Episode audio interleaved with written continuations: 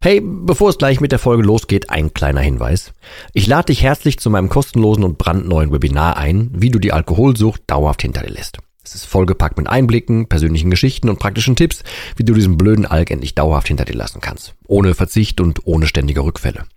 Melde dich gern kostenlos an unter www.drymind.de slash Webinar und such dir einen für dich passenden Termin aus. www.drymind.de slash Webinar und ich freue mich, dich dort zu sehen. Und jetzt viel Spaß mit der Folge.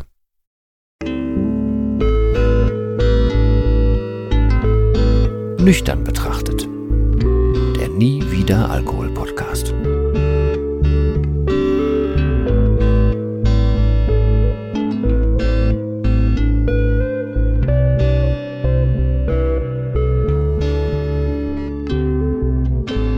Ja moin und herzlich willkommen zu einer weiteren Folge von Nüchtern betrachtet.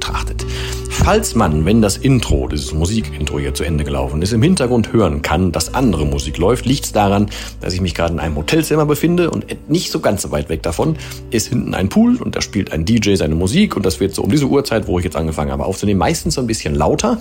Ich hoffe, dass das aber nicht so richtig reindringt, dass es jetzt nur für mich und meine Ohren hier ein bisschen lauter ist. Aber egal. Also ich melde mich tatsächlich mal wieder aus der Ferne melde mich aus dem Hotelzimmer, aber mit einem Thema, was für dich und euch jetzt schon in der Überschrift gestanden haben wird. Und da muss ich jetzt gar nicht um den heißen Brei drum reden. Es geht um ähm, die Angst vor der eigenen Beschäftigung mit sich selber. Ich habe neulich, äh, also Ausschlag, ausschlaggebend war ein Kommentar im DryMind-Programm. Da ist ja auch so eine Community noch mit bei. Da hat dann äh, ein, ein Mensch geschrieben, äh, etwas zu seinen aktuellen, zu der Lage, zu seinen aktuellen Problemen und so. Daraufhin habe ich dann ein bisschen geantwortet und dann kam irgendwann, ja, äh, das und das, weil es ging, glaube ich, auch um das Thema Urlaub. Ähm, Entschuldigung. und was man denn so äh, für Stress mit diesem Urlaub an sich hat, äh, weil da drohte Ruhe. So, und dann äh, ich gefragt, so, aber was denn genau? Was ist denn dann das Problem daran, wenn man Ruhe hat? Ja, dann äh, äh, käme so viel Ruhe auf, dann hätte man mit sich selber ja dann irgendwie viel Zeit und dann müsste man sich ja mit sich selber beschäftigen. Und dann kam im Endeffekt raus, dass, also, dass sowas vorherrscht wie die Angst vor sich selber. Und da habe ich gedacht, das kann ich, also ich persönlich kann es zum Glück nicht nachvollziehen.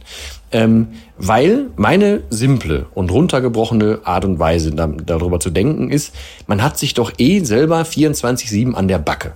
Man weiß doch auch eigentlich alles von sich, jetzt mal ausgeschlossen. Ne? Kleiner Disclaimer am Anfang, jetzt ausgeschlossen sowas wie Dinge, die einer Traumahandlung bedürfen oder äh, Traumabehandlung äh, bedürfen oder ähm, Dinge, die man aus guten Gründen, aus Schockzuständen, solchen Dingen irgendwas vergraben hat. Das ist was anderes. Ne? Das wäre jetzt so ähnlich wie, dass ich nicht jemandem rate, einfach den, den kalten Entzug selber zu machen, sondern da bitte medizinische Hilfe nehmen. Ne? Ähm, bitte nicht falsch verstehen. Also bei, bei wirklichen Trauma-Dingen, da gilt das jetzt nicht für. Mir geht es so um das große allgemeine Feld dessen, ich habe Angst davor, mich mit mir selber zu beschäftigen.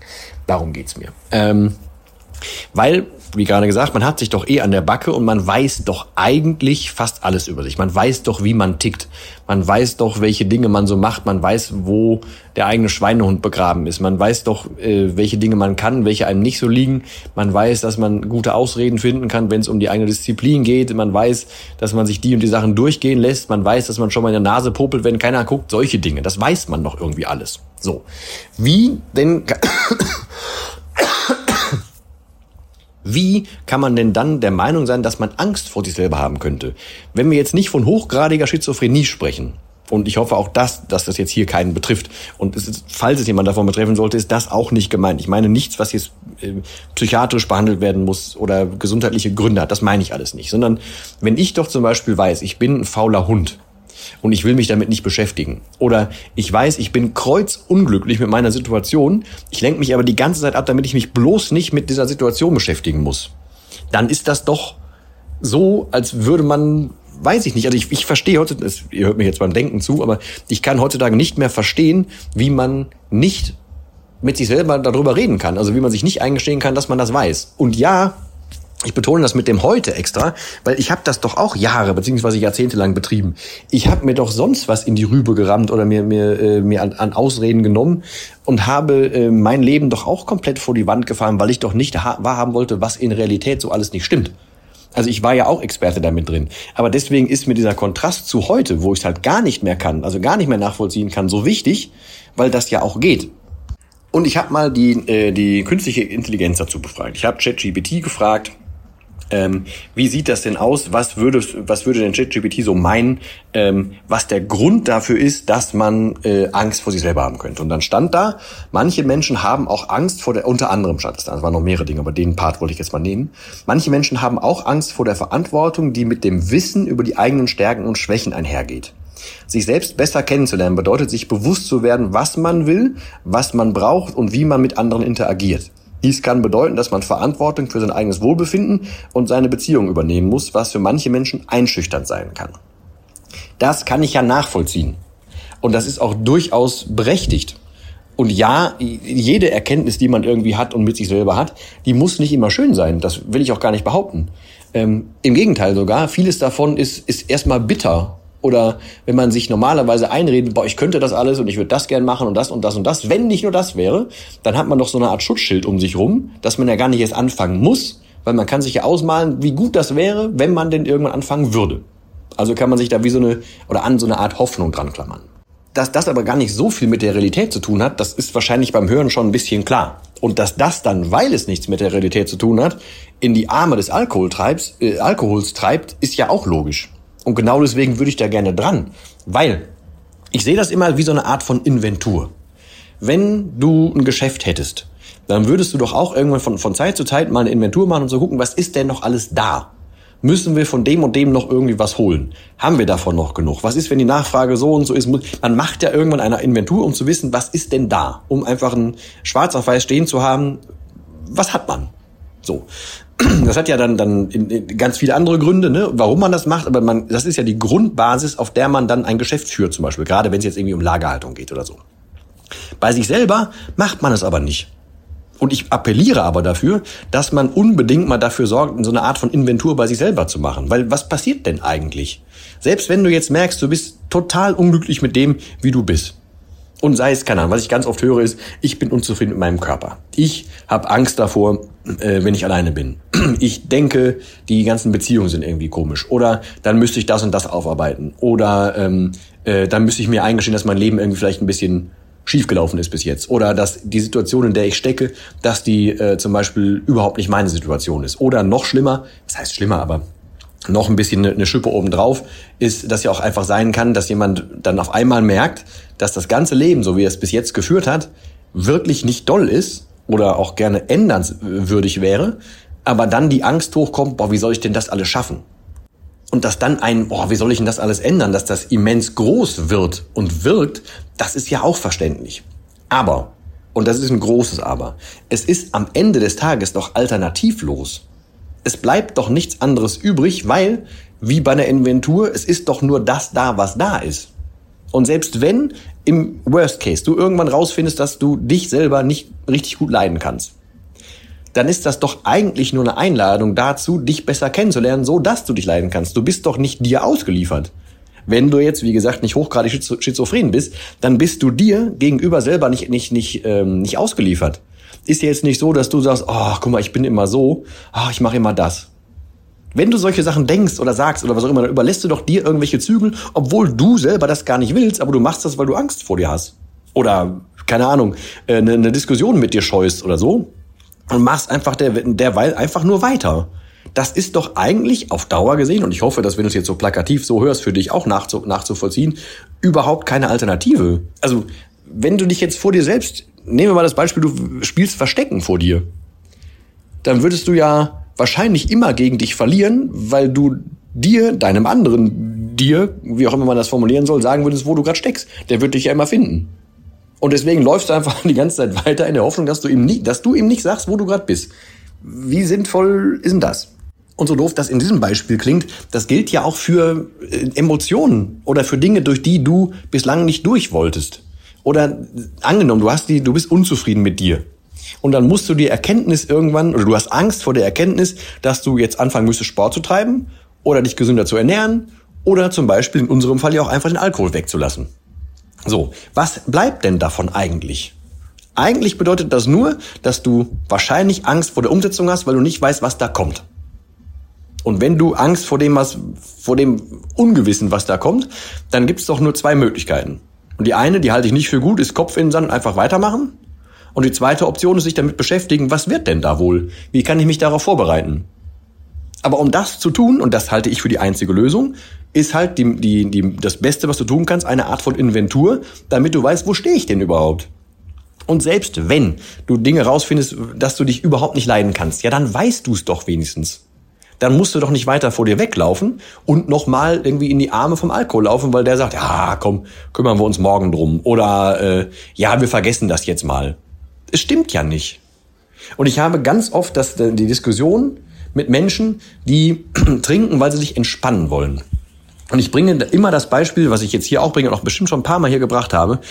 Was ist denn wirklich entspannt? Wenn du jetzt dich für zwei Stunden mit Getränken irgendwie wegbeamst, um dann zu denken, es wäre jetzt gerade Entspannung, oder ob du tatsächlich, also im kompletten Leben, im nüchternen Zustand, von morgens bis abends entspannt bist, weil dein ganzes Leben stimmt in welcher Form auch immer. Es muss jetzt nicht sein, dass du jetzt hier als Multimillionär rumläufst und deswegen alles stimmt, sondern auch einfach so, dass du mit dir im Reinen bist, mit deinen Lieben im Reinen bist, dass du äh, einen realistischen Blick auf das hast, was du hast, was du nicht hast, dass du zufrieden bist mit dem, was du hast, in irgendeiner Form, wie auch immer du das für dich definierst.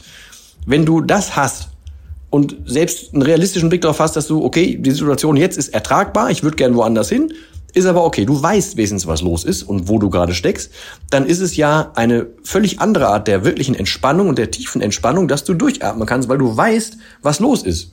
Du, du rätst nicht nur, was vielleicht so in deinem Regal in der Inventur ist, sondern du weißt, was da drin ist.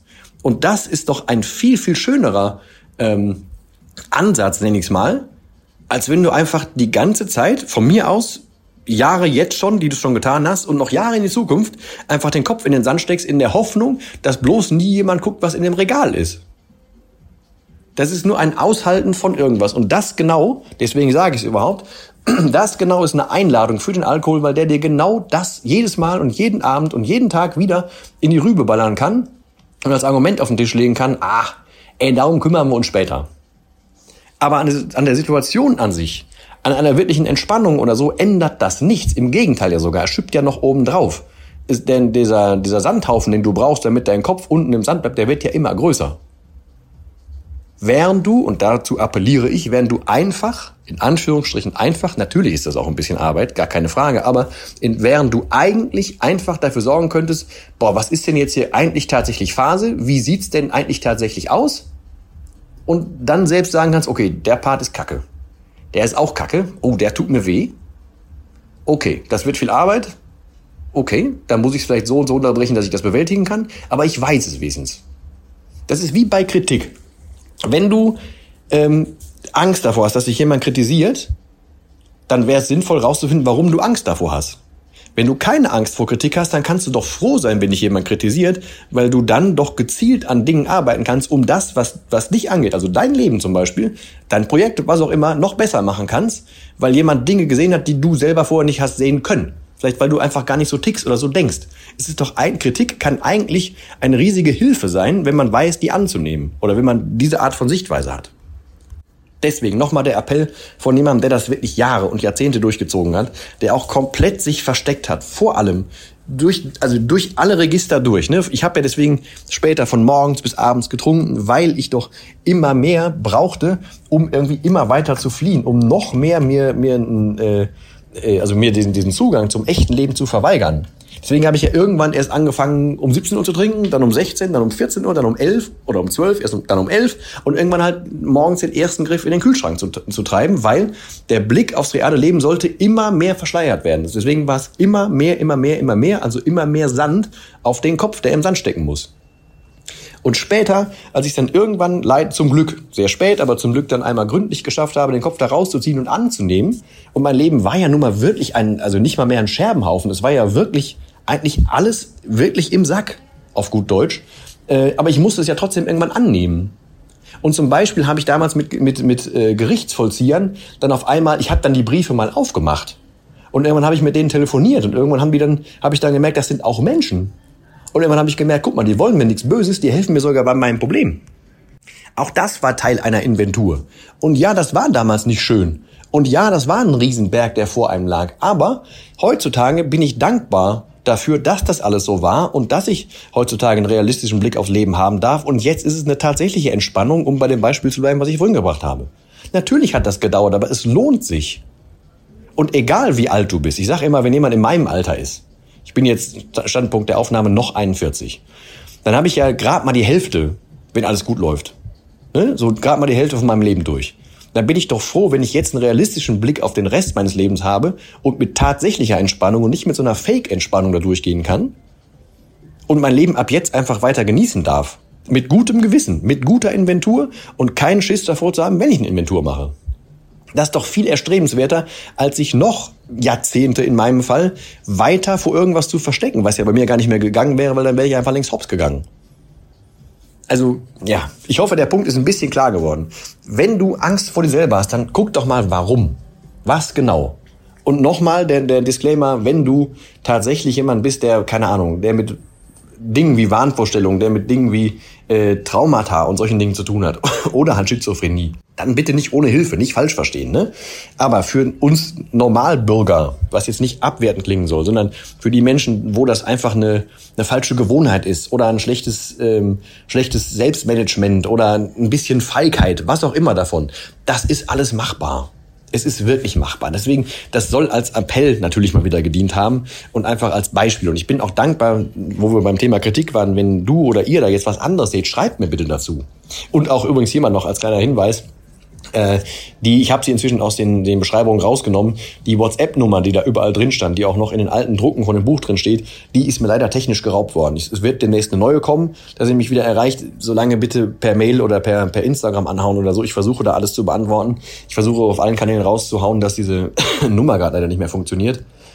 Aber schreibt mir gerne äh, Kritik oder Anregungen oder eure Ängste oder was auch immer. Und vielleicht können wir die auch ein bisschen gemeinsam aufeinander, miteinander auseinandernehmen, um das besser zu machen. Aber ich würde mich am meisten freuen, wenn ein bisschen von dem Input und dem, ähm, dem Anstoß, dass man sich doch bitte einfach dem stellen soll, was da ist, äh, weil also man kann ja eh nicht vor sich wegrennen. Und als ein einziges Beispiel noch, weil das ist ein bildliches Ding, stammt aus dem Film von Werner Enke. Wer ihn kennt, äh, gehört zu den wenigen Leuten, aber ich fand ihn damals einen guten Mann. Ähm, der hat eine Filmszene gehabt, da gab es eine Verfolgungsjagd und die zeigt eigentlich ganz gut dieses, ich laufe vor mir selber weg, weil ich Angst vor mir selber habe. Eine Verfolgungsjagd, er war Dieb und hinter ihm her war ein Polizist, selbstverständlich. Und dann gab es aber eine Verfolgungsjagd auf einem Tandem. Er vorne weg, Polizist hinten drauf.